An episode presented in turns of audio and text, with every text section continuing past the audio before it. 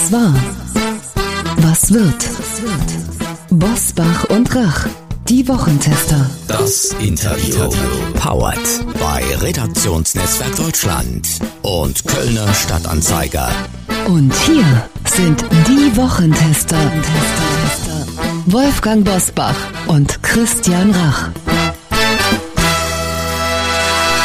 Hallo und herzlich willkommen. Hier ist Uli Jorges aus Berlin. Hallo auch von Wolfgang Bosbach aus Bergisch Gladbach. Sie hören eine Interviewfolge heute der Wochentester mit der Diplompsychologin und Bestsellerautorin Ulrike Scheuermann. Ihre Anti-Krisentipps gegen die scheinbar unendliche Pandemie und die Antwort auf die Frage, warum Freunde gesund machen. Gleich in dieser Folge. Heute zu Gast bei den Wochentestern Ulrike Scheuermann. Die Diplompsychologin und Bestsellerautorin erklärt, wie wichtig soziale Beziehungen für unsere Gesundheit sind und wie wir Einsamkeit und Depressionen überwinden. Die Nummer eins für ein langes Leben, deine Sozialkontakte. So steht es auf einem knallroten Button auf dem neuen Buch von Bestsellerautorin Ulrike Scheuermann mit dem Titel Freunde machen gesund. Und das Beste, Freunde ja, ob dazu jetzt die sogenannten Parteifreunde gehören, wird sie uns gleich erklären, sollen nein, sogar wichtiger sein als gesunde Ernährung, Nichtrauchen oder Sport. Das wollen wir natürlich näher wissen. Herzlich willkommen bei uns Wochentester, Diplompsychologin Ulrike Scheuermann. Hallo und guten Morgen. Frau Scheuermann, die wichtigste Frage zuerst. Warum sind soziale Beziehungen, schrägstich Freunde, wichtiger noch als gesunde Ernährung, Nichtrauchen oder Sport? Sie berufen sich dazu auf wissenschaftliche Erkenntnisse. Ja, es gibt inzwischen tatsächlich eine überwältigende Menge an wissenschaftlichen Studien, die eben genau alle zu diesem Ergebnis kommen. Und die Sozialkontakte kommen weit vor gesunder Ernährung, Bewegung oder auch Nichtrauchen, woran man aber erstmal denkt. Ne? Wenn man an ein langes, gesundes Leben denkt, denkt man an Fitness, Sport und eben gesunde Ernährung. Die sind natürlich auch wichtig und das bedingt sich gegenseitig. Die wissenschaftlichen großen Studien sprechen aber ganz klar, dass auf Nummer eins und zwei eigentlich fast gleich auf eben zwei soziale Faktoren stehen. Sie haben nach Ihrem Medizin- und Psychologiestudium den Berliner Krisendienst mit aufgebaut und waren dort zehn Jahre tätig. Wir haben immer mehr einsame und ältere Menschen, immer mehr Depressionen bei fast zehn Prozent der Gesamtbevölkerung. Und Corona das ist ja das Thema auch dieser Tage wieder. Corona treibt seit fast zwei Jahren nicht nur Erwachsene, sondern sogar Kinderfreundschaften auseinander. Welche Folgen hat diese Isolation der Gesellschaft, die Isolation der Menschen, der Rückfall ins Alleinsein? Also wenn es tatsächlich so ein Rückfall ist, dann ist es dramatisch und vielen Menschen geht es so. Vor allem, Sie haben es ja auch gerade erwähnt, gerade den jungen Menschen, also die leiden am meisten unter diesen Kontaktbeschränkungen, viel mehr als die älteren Menschen, womit man erstmal eigentlich gerechnet hatte. Und es gab recht schnell nach dem ersten Lockdown die ersten auch internationalen Studien über die Auswirkungen von den Kontaktbeschränkungen. Und da kamen immer ähnliche Ergebnisse raus insgesamt depressive und Angstsymptome und auch Schlafstörungen sind auf ungefähr das Fünffache gestiegen. Also das ist eine dramatische Entwicklung und es gibt auch Deutsch Studien für Deutschland, die dasselbe aussagen, dass die Deutschen psychisch stark belastet sind dadurch. Wir sind ja jetzt in einer Situation, wo ähm, die Maskenpflicht für Kinder in den Schulen zunehmend wieder eingeführt wird. Haben Sie Untersuchungen oder einen Eindruck, was diese Maskenpflicht in den Schulen für die Kinder bedeutet, ist das auch eine Frage der Vereinsamung dann in der Schule? Also es wird vieles im sozialen Miteinander auf jeden Fall schon mal schwieriger dadurch, weil wir sehr fein justierte ähm, Fähigkeiten brauchen, um die Mimik von anderen Menschen zu erkennen. Das ist sozusagen die Grundlage für äh, Kooperationen und soziales Miteinander. Das weiß man normalerweise nicht, wie differenziert diese Mimikerkennung stattfinden muss. Die wird auch immer wieder neu justiert und Kinder lernen das gerade erst. Und wenn die ganze untere Hälfte im Gesicht wegfällt, ist es eine Rieseneinschränkung und es macht einfach eine Verunsicherung und natürlich durch Verunsicherung im Kontakt immer mehr Distanz und mehr Distanz heißt, man fühlt sich weniger verbunden.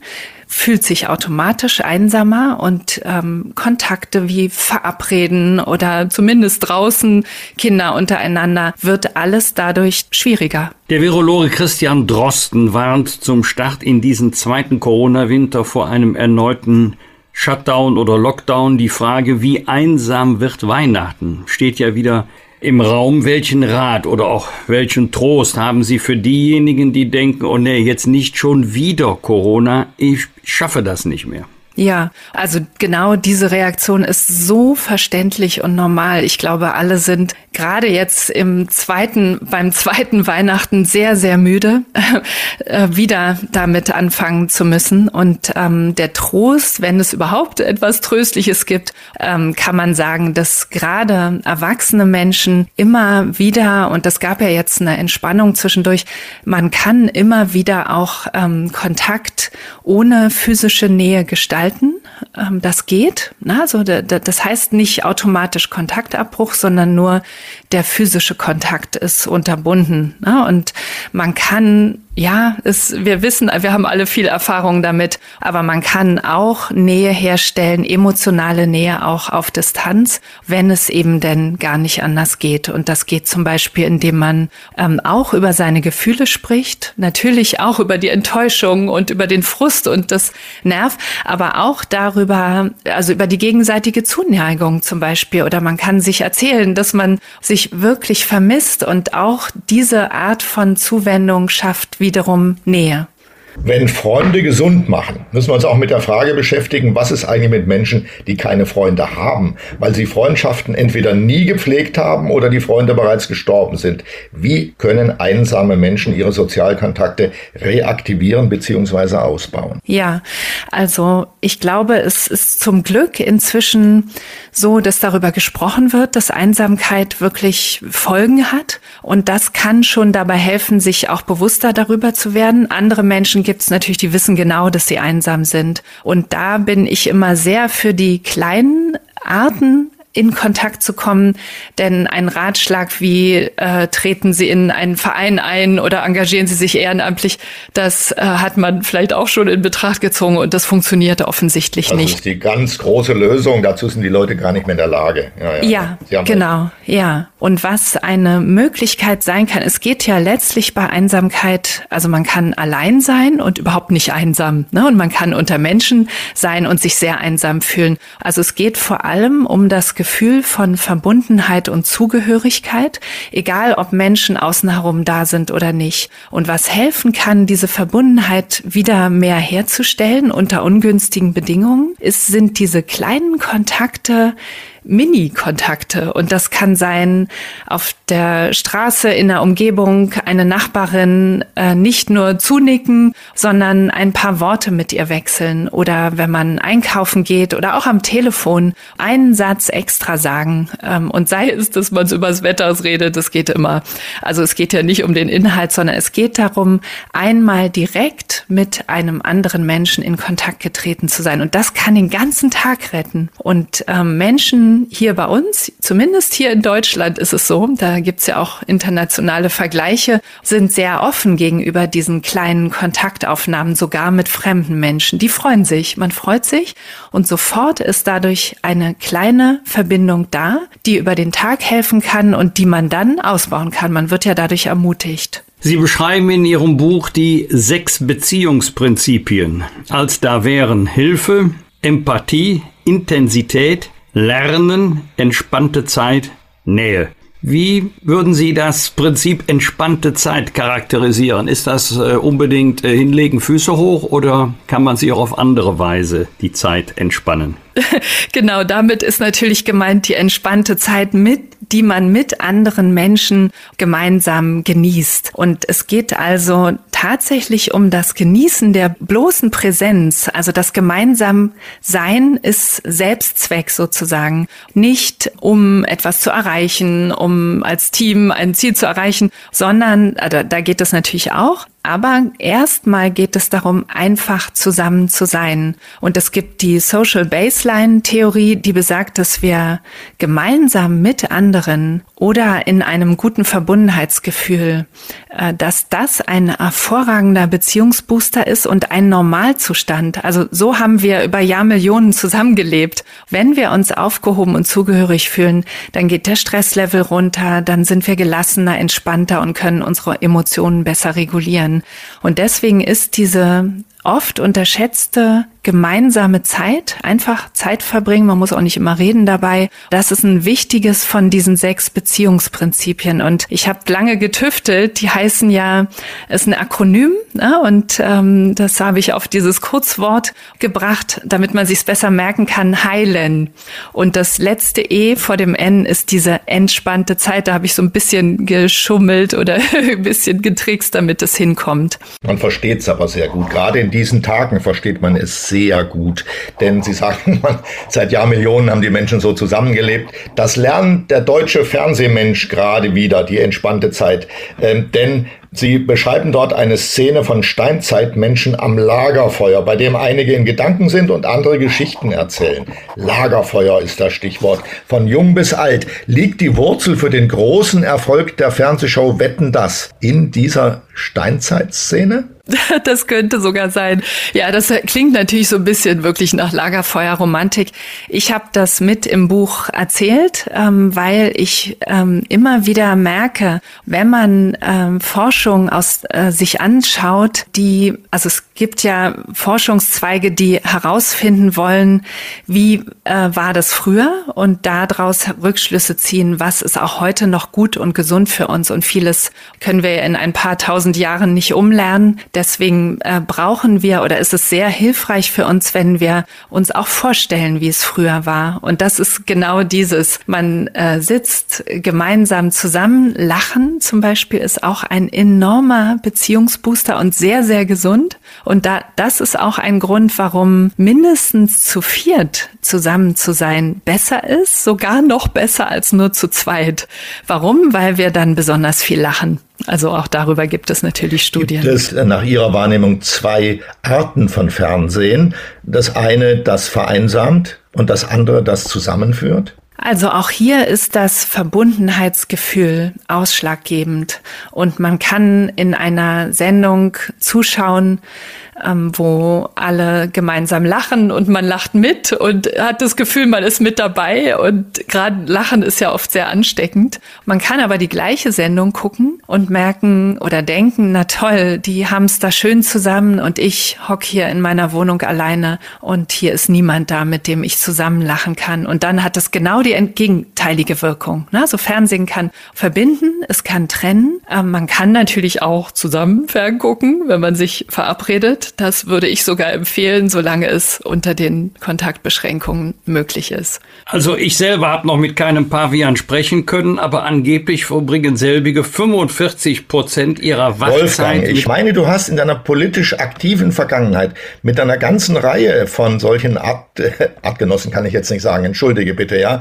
von Pavianen geredet, ohne es richtig zu merken. Entschuldige. Ich habe jetzt einen ganz schlechten Empfang. Ich habe das jetzt ja. gar nicht gehört, was du gesagt hast. also, angeblich verbringen selbige ähm, 45 Prozent ihrer Wachzeit mit sozialer Interaktion. Menschen weniger als die Hälfte, nur etwa 20 Prozent mit sozialer Interaktion was natürlich auch daran liegen könnte, dass Paviane nicht so regelmäßig zur Arbeit gehen äh, wie wir Menschen. Trotzdem können wir was von den Kollegen äh, in Sachen sozialer Interaktion lernen. Ja, genau. Und ähm, ein, eine Sache ist, ähm, viel soziale Interaktion findet natürlich bei der Arbeit statt, wenn man sich vor Ort trifft oder auch in, in Meetings äh, trifft.